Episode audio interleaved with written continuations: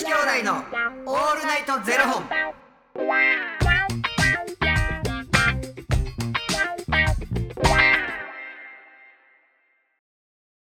朝の方はおはようございます。お昼の方はこんにちは。そして夜の方はこんばんは。元女子兄弟のオールナイトゼロ本。790本目で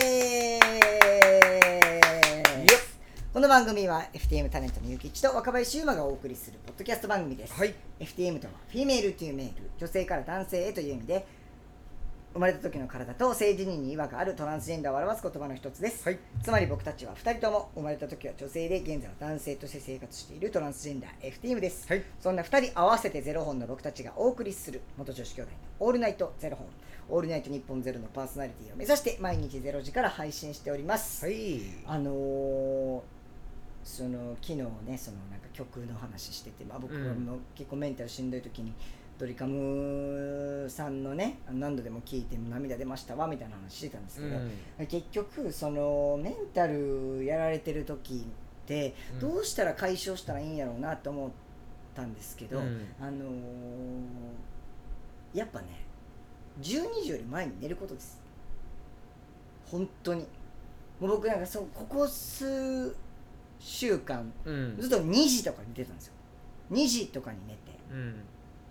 で理想はもう8時とかに起きるなんですけども、うん。無理な時ほんまにもう9時10時とか全然あって、うん。で9時10時に起きてもうたらもうもうそこでまずメンタルただ下がりなんですよ、うん。最悪やみたいな。10時に起きてしまった。うん。今からいろいろ準備したりなんやしたら12時。あ僕は12時お昼回らないと活動できへんのか。みたいな、で結構もうまたメンタルシューな感じだったんですけど、うん。やっぱね12時より前に寝たらどんだけ寝ても8時には起きるしうん。そっからウォーキングとかもい行く気力もあるし、うん。午前中からいろいろ活動できるし、っうん。ていうのでもうだいぶもうなんか復活したんでうん。やっぱ12時より前に寝るって大事やなと思いましたしあとはもう何もしない日を作るっていうのももう休みの日。で何もしない休みの日を作るっていうのもうん。むっちゃ大事だなって思いました、もうほんまに家から全く出ませんみたいな。そうなんですよ。うでなんか僕ねこれなんかトランスジェンダーの人の本を読んでてんうん。思ったんですけどそのトランスジェンダーの人が書いてた本で、なんか僕は今その休みの日とかも、あの本を読んだりとか、いろいろ YouTube 見たりとかいろいろやったりしてるけれども全部トランス関連のものやと。うん。で僕はトランスジェンダーじゃなかったらうん。何に興味があるのかもうわからないって言っててうん面白い。うんそうね。うん。トランスジェンダーだから多うん。分僕はこういう本を読んだりこういう映画を見たりとかうん。をやってるけれども、うんうん。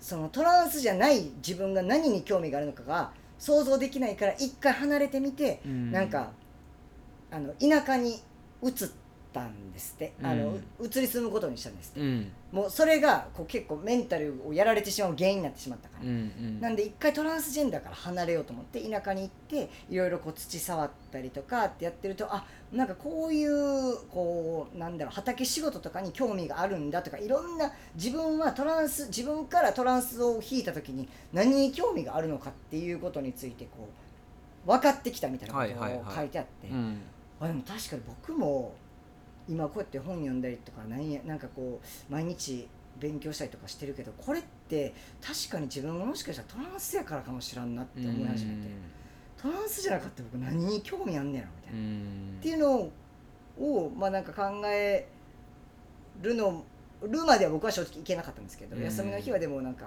ちょっと映画見たりとか何もしない。もうなんか TikTok 見るとかそれももう今日はそういう日って決めてるから罪悪感もないし、うん。もうそういうのをやってほんまにもうあの日日付変わる前に寝てって。でウォーキングして筋トレしてってやったらもうだいぶメンタルはもう復活しました。なんか本当にさ人の先入観もそうやねんけどか僕がトランスジェンダーやからって例えばじゃあ友達が飲みに来てて「僕の友達なんです」っつって言った瞬間に「君もトランスジェンダーみたいな」なんでその発想に至るんやろみたいな。ちょっと綺麗やったりとかして、はいや先入観ですね完全にね。すごないそれってっていう。でもなんか実際そっちに行く人がいるならば逆もいて僕がこうこうこうこうでこうでああでこうでこういうことがあったんすよっていう話をしたらあそっか諭吉トランスジェンダーやったわ。ああ逆にね。そう。忘れてたみたいな。お前のそういう話聞くとなんかそういうこと思い出すねんみたいな。ああ忘れてたわみたいな人もいるし。確かに。なんかやっぱり目の前に見えてるものでしか考えてないっていうか。うーん。面白いな。さんってあります？なんかその自分がトランスジェンダーじゃなかったらとかって考えることあります？どういう仕事したいのとかどういう趣味やったんやろとか。うーん。考えることあるけれど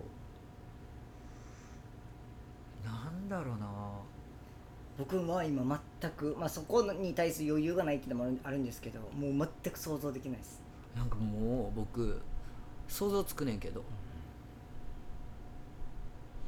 完璧。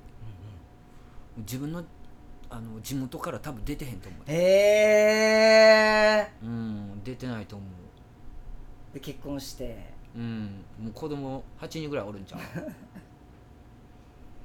お魚うん兄弟自分の兄弟より多いんちゃうかなと思うし。どうやろうななんか。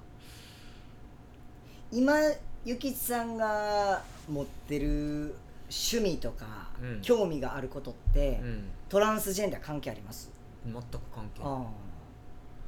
なんかだから、うん、だからってやけどだからやねんっていうのもあるし、あはいはいはいはいはい、うん、きっとそうやからやと思うっうんていうのもあるし。だからなんか共存してる感じ。自分の中で。いやいいですね。僕、共存よりも多分ね優先されてて、うん。多分割合で言うと多分ねそのトランスとか仕事に対する面が大きすぎて、うん自分が本来の自分が何が好きなのかとか正直全く分かんないですね。だからその休みの日も映画見てとかってうん言ってるんですけども、映画もじゃあ結局自分の仕事につながるからとか、うまあインプットの時間みたいなにしてて、うん。でヨガ瞑想だってそうでもちろん自分の健康面ってあるんですけど仕事に集中できるからとか仕事の効率が上がるからとか、うん。全部仕事につながってて俺だからこの人マジで変わったなって思った瞬間があって、この人うん、若林のこと。私はい、うん、なんかねほんまにそっちになりすぎてるような気がする。ああなんかもうなんかなもう多分でもコロナ禍もあったかもしれあない。あーそうかもしれないですね。うん、なんかそこでいろいろなんか自分の中でこうやからああやっていう例えばじゃあ足踏みすることに対してその足踏みってめちゃくちゃ時間もったいないな、えーそれ削れたら一番いいやんっていう効率化でも全部考えていくようになってて、なんかあ面白さがここでもなくなるんちゃうかなっていうのが僕の中で心配。うん。だけれどこれはうん夢があって若林の中に野望があってそれを絶対に掴み取るぞっていう気持ちがあるから多分そっちに向かっていくんやろうなって思ってるからそれはええんちゃうかなって思いながら一緒にいる僕はな。うん。だけれどなんかそればっかりになると若林の良さってここにあったのになっていうところがなくなるんちゃうかなっていう。えなんかなもう全部もうすもう遊びがない、うんからなんかそれありきの中で見つけようとするっていうか、なんかもっと近くにあったものが先にそっちやからその中でのそれやから、うんなんかわかる？言ってること。俺の言いたいこと、いやわかりました。けどでも、うん。ラジオでうん。手でその中のそれ。そう。うん、むずいな。なんだから。でもめちゃくちゃ俺は感じるでそれは。うん。感じる感じる。いやちょっとそうですね。うもうちょっとまあでもんそれはもう十何年。うん見てきてんねんから。確かにそら自分よりな若林よりちょっとだけ長いこと生きてるから、それは感じるものは感じるけれどなんかじゃあ自分が若林と同じぐらいの年の時って何考えてたんかなと思って。でも性格もあるしそれって、うんまあまあまあ。うんでもなそうやなって思って。性格はやっぱり自分が生まれた時にこう形成し,、うんしてくるものやから何ってじゃあここあかんわって言ったらな一瞬で変えれるような問題でもないし、うんまあでも気持ち持ってやってることやからええんちゃうそれは。まあだからね自分にいつ許可出すねんってとこやと思うんですけど許可というかもうなんていうんですかもう OK だよってちょっと一回休んで自分の本当に自分が興味があることって何なのかに時間使ってみたらっていう言った遊びの部分ですよね、に時間使ってみたらってまだできるとこにいいないってずっと思い続けてて、まあ、いつになったらそれをやんねやろうっていう感じなんやとは思うんです。よ、この人に時間割くのものすごい嫌やわとかっていうのが絶対あるはずやねん。だから特定の人としかもう会わへんくなってるやん。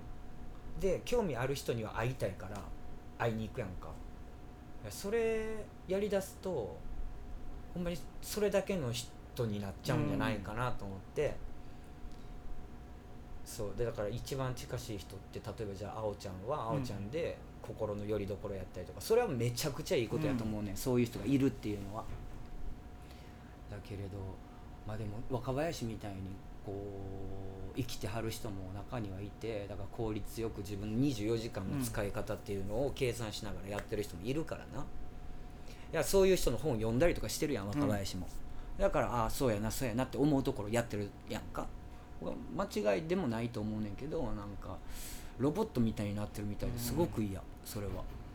そうなんか今までそれでずっと20代前半、まあまあ本当本当言うたらコロナ禍入るまでですようね、ん。あのずっとその遊び遊び遊びでやってきてう、ん。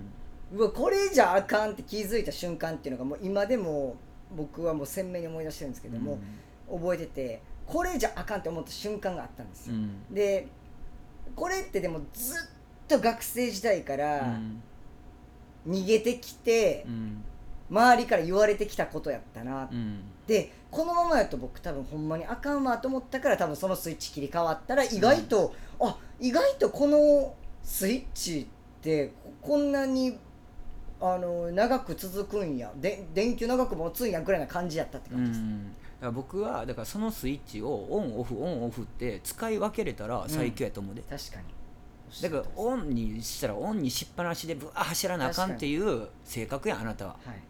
じゃあもう切るんやったら切る。もう切るタイミングがもう分からへんくなってるやろ、うんそれも。オンにしてだから切るのもメンタルやられるやんだって、そう罪悪感でね、そう。ん、だからこれができるようになったら最強やとありがとうございます思う、じゃあ僕今日蜂の当たり屋にあった話したかったんですうん、また来週な、温めときます。うん、寝かして。おきますマヌさんにあげ。蜂の当たり屋の話ですか？うわ。そのカードあげんもん 結構ええカードですよマヌさん言ってね。すいません。ありがとうございます。ありがとうございますということでこの番組では2人に聞きたいことや番組スポンサーになってくださる方を募集しております、はい。ファニークラウドファンディングにて毎月相談枠とスポンサー枠を販売しておりますのでそちらをご購入いただくという形で応援してくださる方を募集しております、はい。毎月頭から月末まで次の月の分を販売しておりますのでよろしければ応援ご支援のほどお願いいたします、はい。元女子兄弟のオールナイトゼロ本ではツイッターもやっておりますのでそちらのフォローもお願いいたします。また来週な言うて。絶対蜂の話思んなくなるよな。ま間違いないです。間違いない。温められへんな。もう全然温まらないです。まあ作り？作りじゃねない、育て育てよ育てよ育て。マヌさんと同じでね、育てて。育ててね。マヌさんは育ててないですから。いや作り言うてありがとうございます、おおきにえー、それではまた明日の0時にお耳にかかりましょう。また明日。じゃあね